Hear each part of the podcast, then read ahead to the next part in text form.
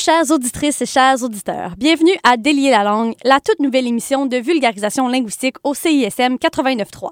Vous êtes en compagnie de la magnifique Cléo Mathieu, Hey yo! du dynamique David Blondeau Bonjour, hi! et de moi-même, Marie Jutras, vos trois linguistes tout-terrain qui explorent avec vous une foule de sujets d'actualité liés à la langue. Vous vous souvenez du dernier épisode? On vous a présenté le concept des emojis. On a aussi parlé d'émoticônes et de kaomoji. Et on a même remonté la fabuleuse histoire de ces petits bonhommes. Ensuite, on a parlé de spécialistes qui se sont intéressés au phénomène et qui ont montré que les emojis peuvent remplir différentes fonctions.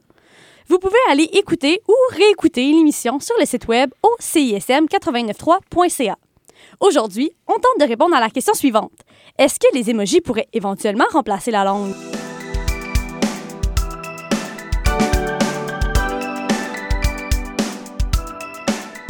Aujourd'hui, on continue de jaser emoji. Alors toi, David, t'es Oui. quel genre d'utilisateur d'emoji en tant que gars québécois de presque 30 ans? Euh, je me suis tourné vers une source journalistique de haut vol et j'ai nommé BuzzFeed qui propose un, un test, ma foi, euh, fort instructif qui euh, nous indique à quelle génération on appartient selon euh, le type d'emoji qu'on utilise. Donc, on a répondu avec enthousiasme à l'invitation du site BuzzFeed.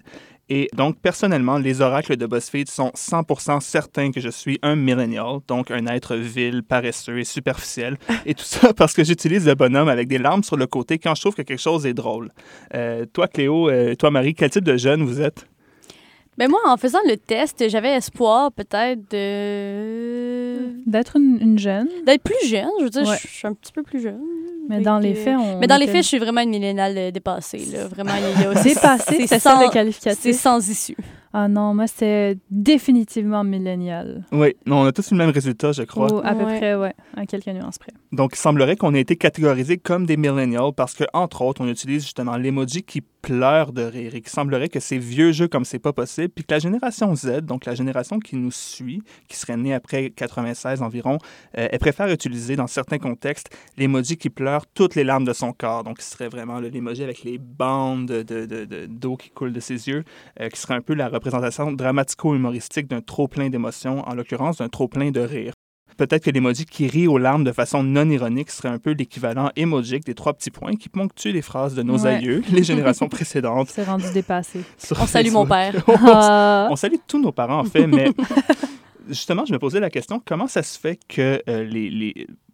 Puis on ne veut pas généraliser ici, mais a- on, on observe une tendance chez les gens des générations précédentes à utiliser les, les, euh, les points de suspension dans la, la correspondance. On est dans la texto. description, il n'y a pas de problème. Oui, On exact. décrit des phénomènes très, de façon très neutre. de façon très neutre. Mais euh, en fait, c'est ça. Il y, a, il y a des journalistes qui, qui ont interrogé des linguistes aux États-Unis à ce sujet-là. Euh, puis, bon, il y a certains répondants qui ont dit qu'ils voyaient le, le point de suspension comme l'équilibre parfait entre le point et l'espèce de surplus d'excitation qui est transmis par les points d'exclamation. Donc, ce serait vraiment un entre-deux émotif, euh, ce qui Hmm. pourrait apporter un élément d'explication sur, euh, par rapport à l'utilisation des trois petits points. Euh, mais bon, par rapport aux générations, toi, Marie, tu es professeur de français Absolument. au secondaire. Oui. Est-ce que tes jeunes t'ont parlé d'utilisation, disons, différente des emojis? Ben justement, le, celui qui me fascine, en fait, c'est celui, euh, les- l'emoji qui pleure de rire, justement. Puis ils m'ont dit, non, madame, c'est vraiment cringe, tu peux pas dire ça. C'est Euh, vraiment cringe. Ouais, pour, pour les gens qui savent pas, ça veut dire quoi? Cringe? Oui, euh, c'est... c'est hey. inconfortable. Ouais. Ça nous fait crisper le Oui. visage et le mental. On se crispe. Ouais, c'est c'est comme Ouais, ça. c'est Ça crispant. fait- C'est crispant. Ouais, Voilà. moi, je pense Ça que pourrait être la traduction euh, franco-québécoise. Ouais, exact. Euh, puis, on m'a dit que euh, non, ils utilisent absolument pas cet emoji-là en aucune circonstance. Euh, que pour euh, pleurer de rire, là, entre guillemets, là, pour le, le fait de trouver quelque chose d'extrêmement drôle, ils vont plutôt utiliser euh, la tête de mort. Comme pour dire, genre, je suis dead, ça m'a dead. Ouais, genre, ça m'a... Mort de rire, Ouais. MDR. Mort de rire, tout seul. Fait que ça, ça revient un peu à ça. Ou, euh, comme, euh, comme David l'a dit, euh, l'emoji qui pleure des bords droites. Là. Puis, euh, en fait, le quiz aussi, je sais pas si tes jeunes font ça, mais ils nous disaient que le- la tête de mort est utilisée pour dire au revoir aussi, parce que la conversation est morte. Est terminé, ouais. Ça, euh, ça me Euh, paraît on me l'a peu pas mentionné, mais ça, je trouve ça un petit peu brusque. non? Oui, oui, on a- on a- un imaginaire morbide ici, absolument. Ça, Mais un certain. imaginaire, c'est créatif. euh. Absolument. Euh, Puis, euh, est-ce qu'il y a des controverses euh, qui entourent les emojis? Oui, ben, on l'a mentionné un, on l'a presque mentionné au dernier épisode, il y a les pictogrammes à caractère sexuel ou en tout cas à interprétation sexuelle qui peuvent, euh, faire, qui peuvent faire place à de la controverse, à de la censure même, et donc à une controverse suivant cette censure. Euh, par exemple, certains légumes ont été tranchés pour ne pas représenter le phallus, mais... La banane a été épluchée. La banane a été épluchée, c'était le, concombre qui a été tranché. Euh, mais euh, les humains sont, sont ce qu'ils sont. Que là où il y a de l'humain, il y a de l'humainerie, incluant des choses à, à, caractère sexuel. Donc, les, les gens se sont tout simplement tournés vers l'aubergine, qui a euh, l'avantage, comme me l'avait déjà dit Marie, de, de ne pas représenter une couleur de peau en particulier, puisqu'elle est mauve, ce qui n'est pas une couleur habituelle chez les humains. si c'est une couleur que vous avez, euh, je vous conseille d'aller consulter un médecin. Voilà. probablement déjà fait, à moins d'être aussi euh, colorblind. Puis là, ben, écoute, à un moment donné, quand il y a trop de problèmes, ça, ça s'annule peut-être, en fait. Euh, tout ça pour dire que oui, euh, il y a certains emojis comme ça qui, euh, dont l'utilisation est critiquée dans certains contextes, par exemple, si, si, on prend l'aubergine. Mais il y en a quelques autres, incluant le, petit cercle de feu dont, ah que Marie a mentionné, mais qui est représenté par la pêche. Donc la pêche représente, représenterait les fesses. Euh, etc. Donc, je ne vais pas vous, vous les donner tous. je vais vous laisser explorer ça à la maison. Faites vos euh, recherches. Faites vos recherches. vous les connaissez. vous les connaissez peut-être. Mais ben, ça dépend. C'est encore drôle. C'est encore drôle. Puis, à cet effet-là, si vous avez écouté notre premier épisode, Marie nous a parlé de Emojipedia, qui est une ressource en ligne que vous pouvez consulter. Absolument. Donc, euh, vous allez voir vraiment les différentes utilisations, définitions des emojis et la façon dont ils sont utilisés selon les cultures et les groupes. Puis je vous avertis juste de faire attention parce que parfois, il y a des liens pour expliquer certains phénomènes et j'ai été surprise à quelques reprises de, de ce que j'y ai trouvé. Donc, pour un public averti. pour un public averti. OK. Absolument. Mais euh, donc, parmi les controverses, il y a aussi la couleur de peau des emojis humanoïdes. Apparemment, ce serait euh, et le genre des emojis. Par exemple, hier encore, un de mes amis m'a envoyé un texto. Euh, donc, lui, il s'identifie comme garçon, mais il m'a envoyé l'emoji de je sais pas, avec les, les mains et les épaules surélevées, mais qui était la femme asiatique, alors que oh. lui est un homme algérien. Fait que là, j'étais un peu, j'étais un peu confuse par cette utilisation-là, mais je l'ai vu utiliser le même emoji, mais avec la version masculine, toujours asiatique, mais bon, ça, ça fit avec sa couleur de peau, j'imagine, même si euh, l'ethnicité ne euh, correspond pas euh, tout à fait. Autrement dit, on fait ce qu'on peut avec ce qu'on a, puis des fois, on est un peu créatif avec ça.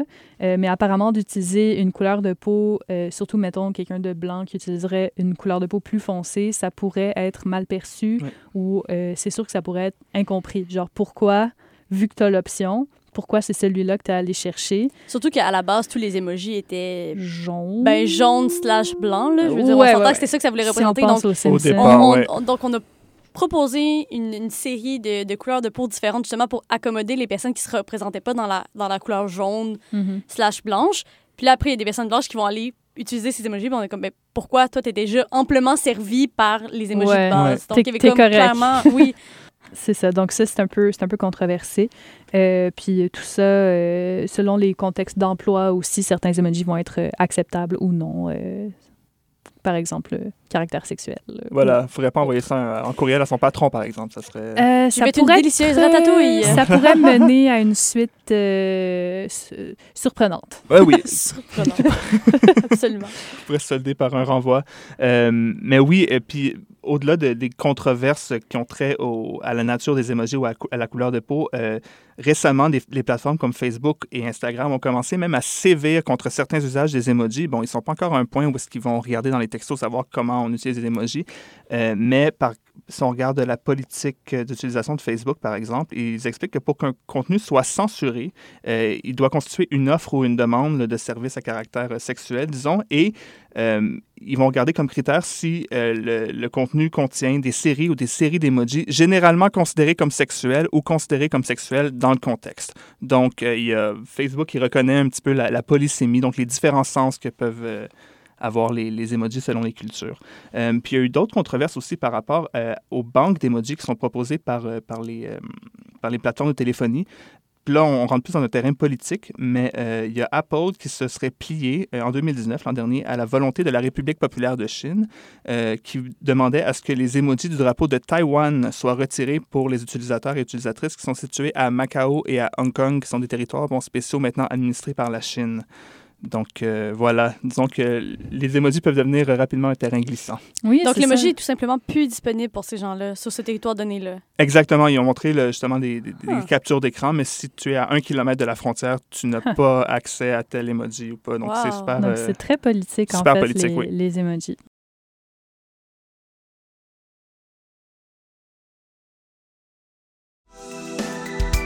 Alors, euh, David, est-ce que les emojis peuvent fonctionner comme une langue?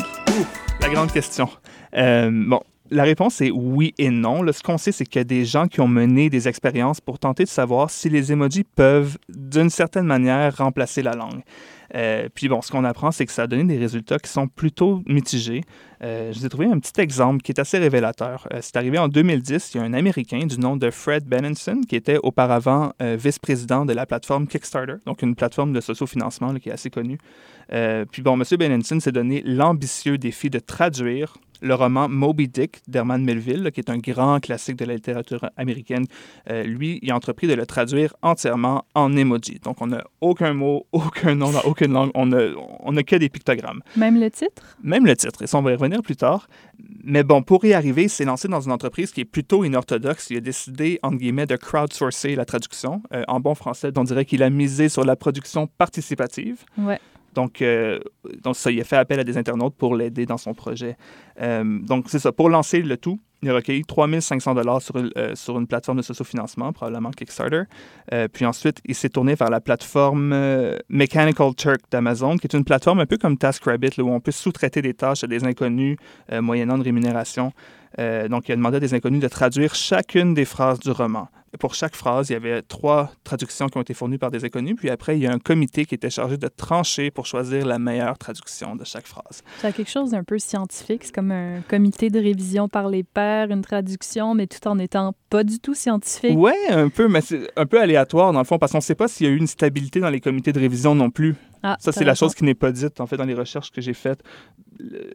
On, on a l'impression que la révision elle aussi, été impartie. Donc, on se ramasserait une espèce de grand patchwork. On ne sait pas s'il y a une continuité d'essence Hmm. entre, le- entre les chapitres. pas. Probablement pas. Donc, c'est ça. Puis sûrement que les gens qui ont fait l'exercice le faisaient aussi dans une optique plus ludique que, que scientifique ou rigoureuse. Mais bon, on ne peut pas non plus euh, présumer de leurs intentions. Mais bon, le résultat final de ce projet, processus assez laborieux, c'est un livre qui a été imprimé puis que vous pouvez commander sur Internet, là, un vrai de vrai livre qui s'appelle Emoji Dick. Et non, c'est pas une histoire d'aubergine ou de concombre tranché, c'est tout simplement le, le- En fait, Emoji Dick se trouve être la traduction en anglais du titre et le titre était un emoji de baleine. Donc, c'est vraiment le titre qui était d'abord en, langue emoji. Euh, là, en- par la bande, j'en profite Tapez aussi pour... pas ça sur Google. Non, non, s'il Euh. vous plaît. De grâce. je, viens de le faire pour non, vous. non, non. ne le faites pas. On ne veut pas vous amener là. Euh, mais c'est ça, en fait, je- juste aussi mentionner que la main-d'œuvre traductrice de ce projet-là a été payée seulement 5 sous par phrase traduite, qui est un tarif euh, abominable, considérant tout le, le travail euh, de, de conceptualisation que j'ai fait par ces gens-là. Euh, ça a dû être assez euh, challengeant sur le plan cognitif. Euh, mais bon, M. Benenson a expliqué dans une entrevue que ce qui l'a motivé à entreprendre ce projet-là, c'est qu'il s'intéressait à l'influence des communications numériques sur la langue et sur les communications. Puis bon, il avait envie de s'attaquer aux craintes qui sont souvent relayées dans la société euh, au sujet d'un éventuel ou d'un possible nivellement par le bas de l'expression à cause des tweets et des textos. Nivellement par le bas, c'est une expression que je trouve très méprisante. On, l'entend beaucoup, Ah oui. notamment au sujet de la langue du clavardage et tout ça. Enfin. Mais tout ça, ce livre-là, est-ce que c'est lisible au final, David? La réponse simple et rapide, c'est non, mais peut-être oui, un peu. En fait, c'est sûr qu'on peut le lire avec un esprit ouvert. On peut ouvrir le livre puis euh, essayer de recréer l'histoire euh, transmise par les emojis. Mais euh, ce qui se passe, c'est que ça ouvre la porte à des interprétations qui sont très divergentes. Donc, on est loin d'avoir un message dont la réception va être unie, va être stable. Euh, bon, pour prouver ça, il y a deux professeurs de linguistique euh, au Brésil qui se sont intéressés au phénomène emojidic, euh, puis ont décortiqué ce qu'ils appellent la retextualisation. Donc, en gros, les stratégies de traduction de l'anglais euh, à l'emoji. Puis bon, ils ont, ils ont soulevé plusieurs problèmes qui pourraient nuire à la compréhension. Euh, premièrement, il y a ce qu'on appelle la polysémie, c'est un mot qu'on a utilisé tantôt. Euh, c'est le fait que les mots peuvent avoir plusieurs sens. Et des fois, si on veut absolument utiliser un emoji, mais il faut faire des choix. Euh, bon, j'ai trouvé un petit exemple ici. À un moment dans le roman, il y a un discours rapporté qui, qui est introduit comme suit. He cried. Donc, he cried, deux points, puis ensuite, il y a une citation. Euh, ici, le verbe he cried veut dire s'exclamer, mais la, personne qui a fait la traduction a utilisé un émoji triste parce qu'elle a pris au pied de la lettre comme étant il pleure.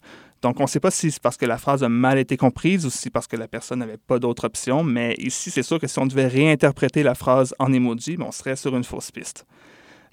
Puis bon, il y a aussi des, des incohérences dans la traduction. Il y a des passages où le verbe être a été traduit par euh, un, Un doigt qui Mm. pointe. un doigt qui pointe, exactement. ouais. L'équivalent d'une flèche, un peu, mais avec un doigt. Oui. Ouais. Puis il y a d'autres endroits où il n'a pas été traduit. Puis dans la phrase ici, writing is not dead, donc l'écriture, le fait d'écrire n'est pas mort. Euh, les émojis qui ont été utilisés, c'est un crayon qui écrit sur une feuille, une main qui pointe, un gros X rouge et la fameuse tête de mort qui veut aussi dire au revoir pour les jeunes. Mais donc, ça répond un peu à, à la question que, que tu as posée tout à l'heure de est-ce qu'il y a un comité qui a révisé tout ça pour que ce soit cohérent? Non. Parce que des fois, la flèche Exactement. est utilisée pour le verbe être, des fois, elle ne l'est pas. Oui.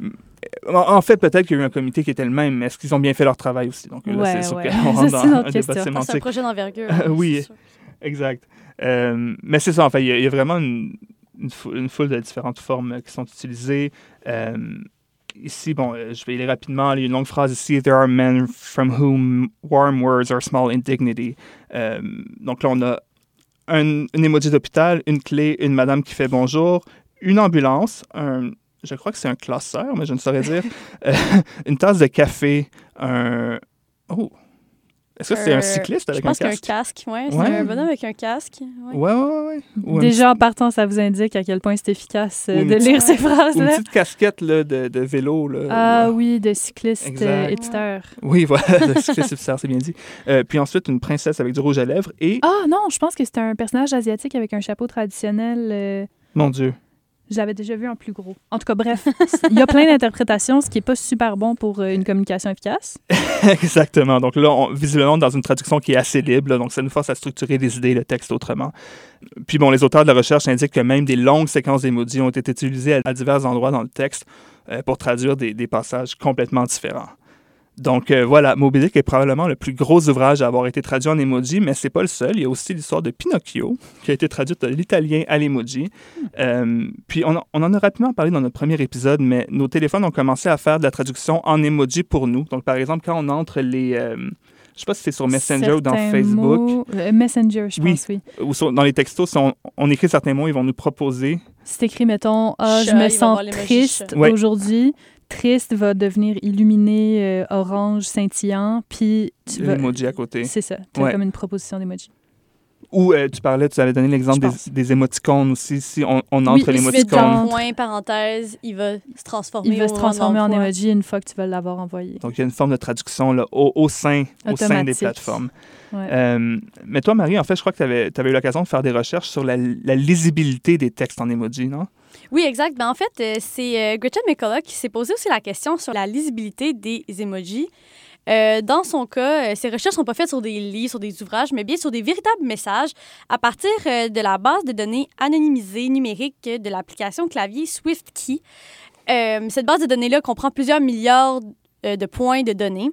Puis ce qu'elle souligne, en fait, c'est que si on voulait vraiment utiliser les emojis à la place de la langue plutôt qu'en complémentarité, bien, on verrait certains phénomènes émerger de façon significative. Donc, euh, le premier phénomène qu'on verrait euh, émerger serait justement les longues phrases uniquement composées d'émojis. Puis ce qu'on réalise, c'est que la grande majorité des messages, euh, des points de données, sont, comportent uniquement du texte. Donc, il n'y a pas d'émojis du tout. Pour ceux qui comportent uniquement des émojis, ça va généralement être un émoji, deux émojis, Ouais. trois émojis en ordre de, de nombre. là. Les plus populaires, ce seraient les réactions avec un seul émoji. Donc, les phrases longues uniquement composées d'émojis sont vraiment rares. On parle de moins de 1 sur 1000. OK. Ouais, c'est ça, c'est vraiment pas significatif. Puis, il n'y a pas nécessairement de sens donné à ces phrases-là non plus.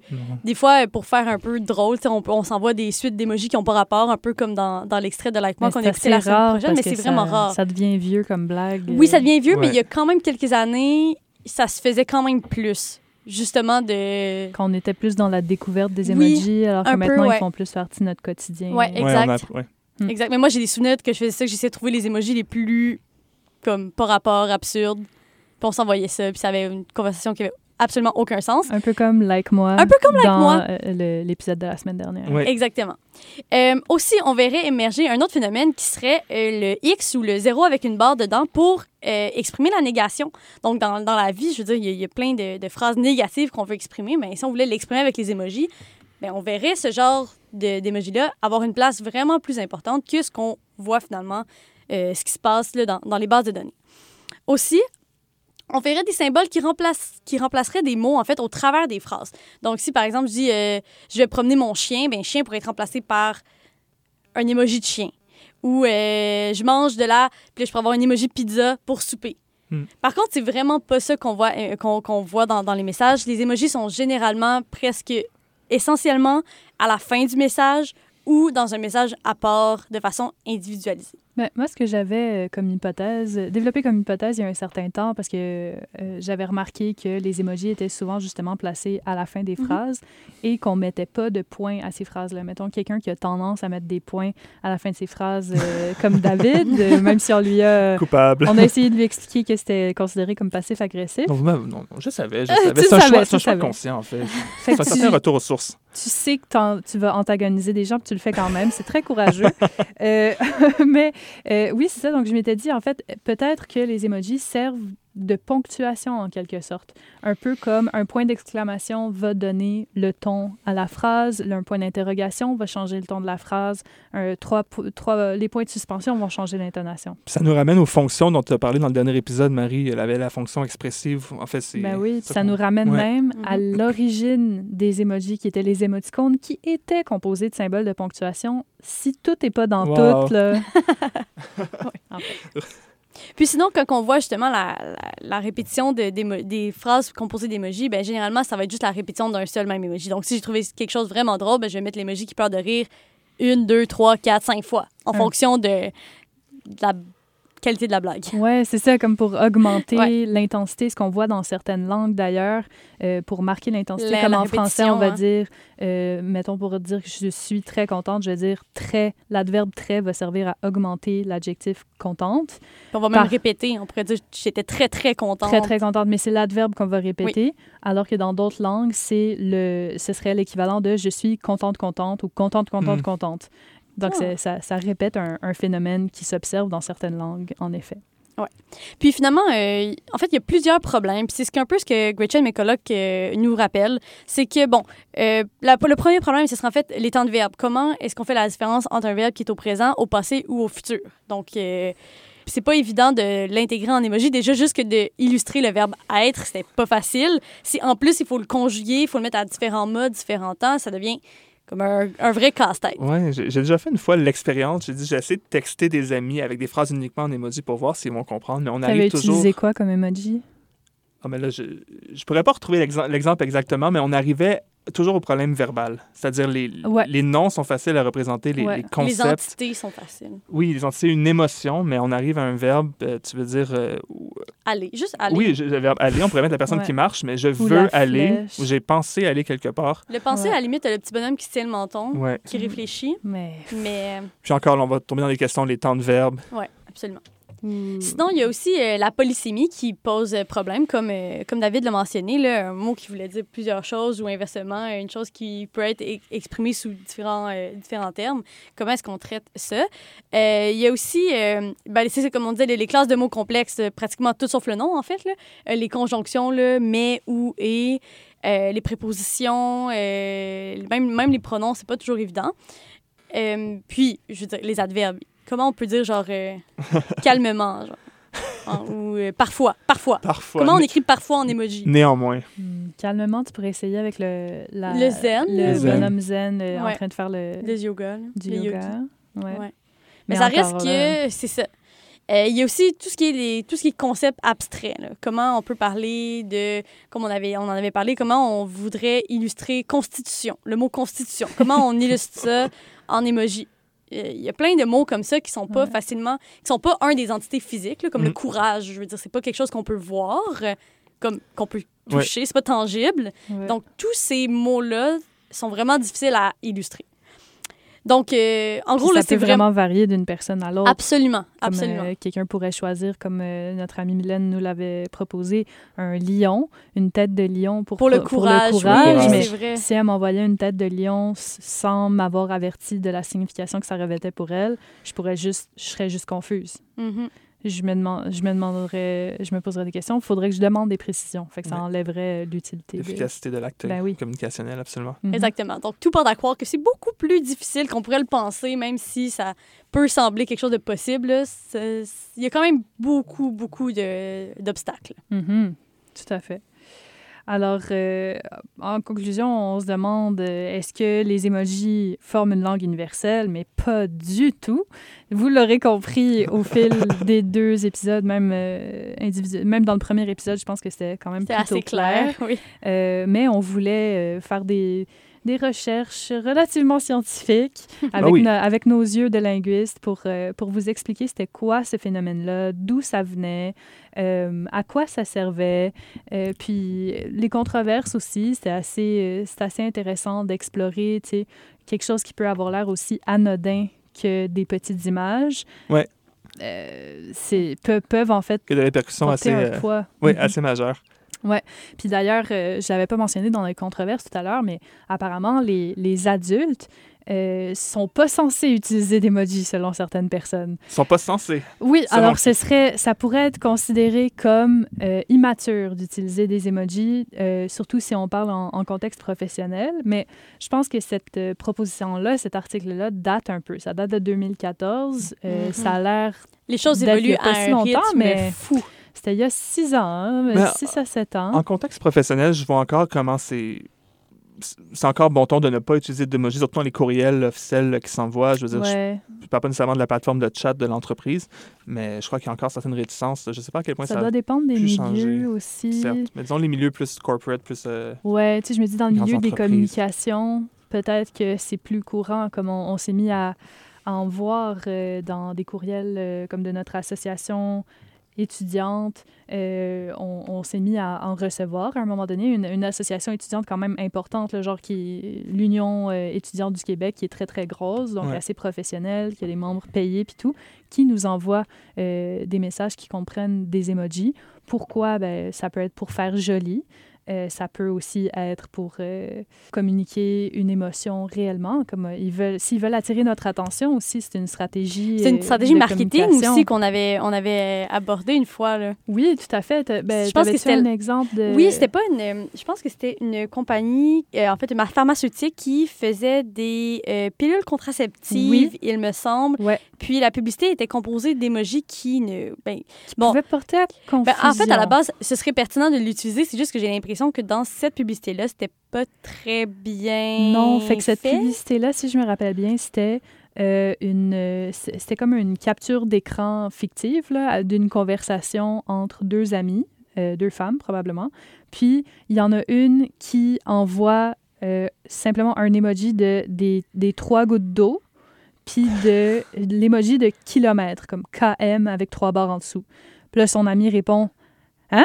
Tu sais, point d'interrogation, parce qu'évidemment, c'est vraiment pas clair hors Ouais. contexte d'envoyer ça. Puis euh, finalement, ben, ce qu'elle voulait dire, c'était que elle avait couru un marathon de 5 km et qu'elle était en sueur et ou qu'elle avait fait de l'effort. Puis tout ça était censé avoir un lien avec une pilule contraceptive. Fait que là, pff, pour moi, c'était vraiment un, un échec communicationnel euh, solide. Absolument. Mais il y avait aussi, je- je- pour, la, pour les publicités de médicaments, il y a aussi la question légale. là. Euh, Mhm. Ils n'ont pas le droit, en fait, de, de dire à quoi ça sert de façon explicite. Ils n'ont pas le droit de, de nommer, mettons, les ingrédients, tout ça. Ouais. Euh, Fait c'est pour que ça, là, là, on- dans, dans les, dans les annonces, par exemple, de, de Viagra, là, c'est, tout est extrêmement sous-entendu, là, de Mm. Cialis, je pense, là, Mhm. euh, aussi.